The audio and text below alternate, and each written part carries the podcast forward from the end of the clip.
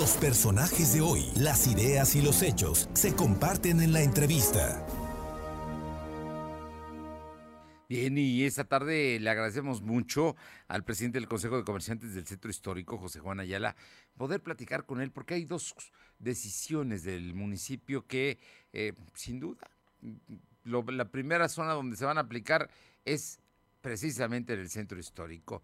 Uno tiene que ver con los parquímetros y el otro con eh, el sexo servicio, que no lo podemos ocultar, se da en las calles del primer cuadro de la ciudad. Y todo ello de alguna manera afecta al, comercio, afecta a esta zona que es tan importante, que es tan visitada y que es zona de familias y, y de todo lo que implica y de mucha gente que viene a trabajar, a comprar, que mm, bueno, pues que tiene que llegar al centro histórico y cruzarlo. José Juan, ¿cómo estás? Muy buenas tardes. Fernando, muy bien, muy buenas tardes a tus órdenes. Oye, platicar del tema. ¿Cómo ven los comerciantes del centro histórico el tema de los parquímetros? Mira, Fernando, te comento que nosotros desde hace cinco o seis administraciones hemos estado a favor, eh, somos los, el único organismo que siempre ha estado a favor de que se implementen los parquímetros, siempre y cuando se cumplan eh, pues ciertas, si tú quieres decir, reglas o condiciones. ¿En qué sentido es esto? Mira, primero creemos que es necesario reorganizar la movilidad del centro histórico y sobre todo pues quitarle ese espacio al comercio informal, a, los viene viene o incluso a comercios que apartan su espacio y no le dan cabida a los clientes, a los visitantes, al turista y creemos que si se hace bien y se hace con orden puede funcionar. Nosotros lo único que pedimos es que tengamos voz y voto en estas reuniones a la cual no nos han convocado todavía el ayuntamiento. Lo hemos practicado de forma informal en mesas de trabajo, incluso en las mesas que se dieron antes de que tomara posición el presidente municipal. Si nos escuchan, y, lo, y, te, y te digo muy fácil lo que nosotros pretendemos, es que si se hace una concesión sea muy transparente, que el recurso que, que se genere a través de estos parquímetros se reintegre a través de un fideicomiso o de algún formato, pero que sea 100% reintegrado al centro histórico. ¿Para qué? Primero, para que tengan una infraestructura de los parquímetros adecuada, sea el centro y la zona donde, donde se implementen videovigilada, que tenga vigilancia también de personas. La, la, seguridad no se puede concesionar, pero sí puede haber vigilantes, sí puede haber incluso contratación, por poner un ejemplo, de policía auxiliar, que, que resguarde los vehículos y, y las zonas donde estén este, e, este tipo de situaciones y que después de arreglarlo, bueno, pues finalmente con esos recursos también se promociona el centro histórico, pero primero hay que hacer varios pasos antes de llegar a esto.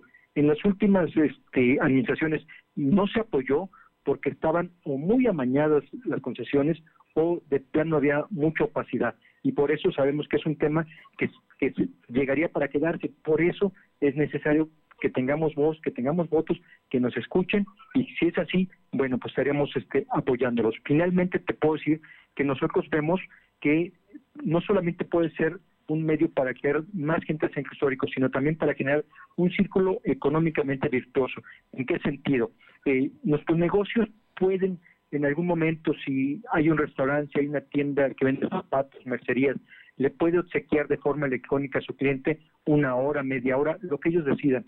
Al final de mes, vas con el concesionario y dices, oye, te pagué mil pesos, diez mil, veinte mil, la cantidad que sea, necesito mi factura. Y con eso se genera, pues no solamente en nuestros negocios mejores condiciones de venta para nuestros clientes, sino también tener pues una mejor afluencia, apoyar a nuestros clientes y finalmente digo, un ciclo virtuoso económicamente hablando.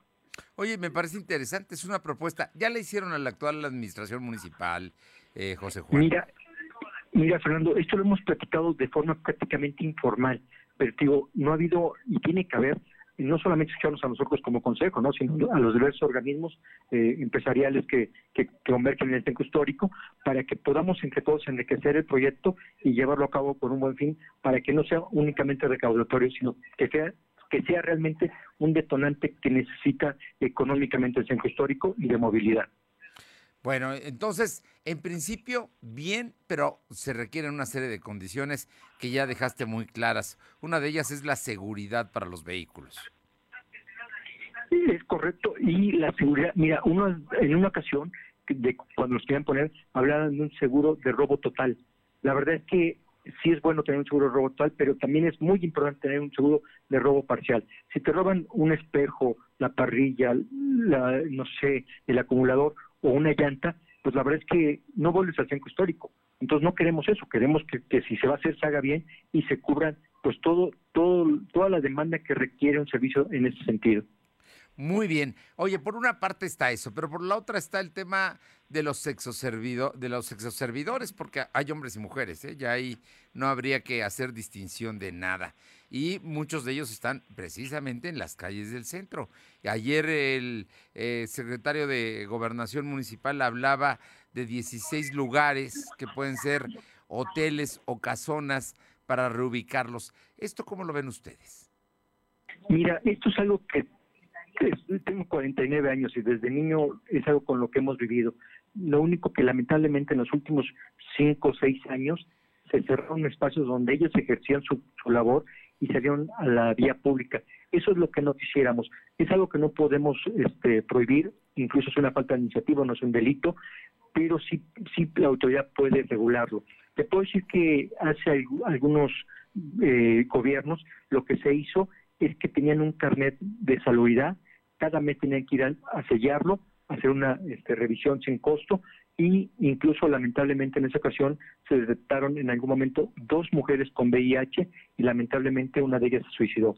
¿Qué decimos con esto? Que no podemos ocultar lo que pasa, pero sí podemos apoyar a las personas que deciden realizar este tipo de trabajo. Lo único que le pedíamos a la autoridad es que verificara perfectamente que no son obligados y dos, que no haya menores de edad.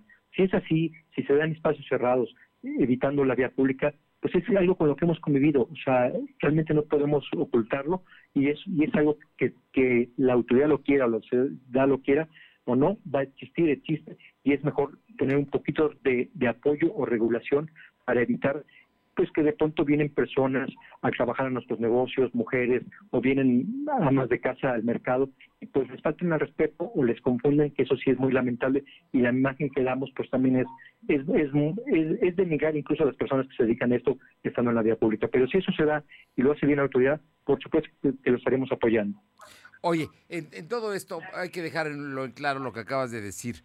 Eh, el ejercicio del sexo servicio no es un delito como tal, es una falta administrativa, pero el tema es hacerlo en la calle obligaría a llevarlos precisamente a los jueces calificadores. El problema es el lenocinio, que ese es el otro asunto, que ese sí es delito y bueno, mal que bien, seguramente ustedes que están ahí en el centro ven a los lenones, ¿no? Que andan rondando ahí eh, precisamente y obligan a muchas veces a menores de edad a ejercer precisamente eh, el, este sexo servicio.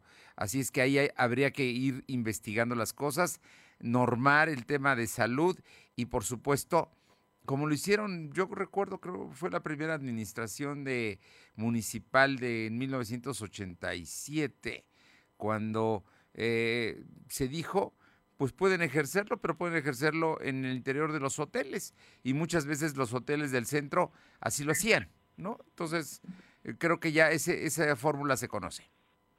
Es correcto, mira, y se hizo la administración eh, de Mario Marín como presidente municipal y creemos que esa fue, fue de las formas que mejor se trató a las personas que se dedican a esta actividad y que también no se ocultó, pero no se hizo visible ante todos los visitantes que llegan al centro histórico y permite, pues ahora sí que, que de todo llevar un poquito de orden y, respeto a estas personas. Creemos que eso es la fórmula, no no vemos otra otra situación más allá que si no tienen que hacerse una zona de tolerancia, algo en ese sentido que podría ser mucho más complicado, que podría tardarse mucho más tiempo y la necesidad de que estas personas estén resguardadas pues es inminente y ojalá sea así eh, muy pronto para todos.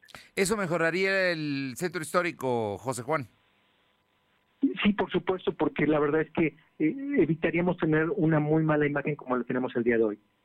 Bien, bueno, pues ahí están medidas que se están tomando y el comercio asume posición y como dices, ya está hablado y ustedes están a favor de que las cosas se hagan, pero que se hagan bien.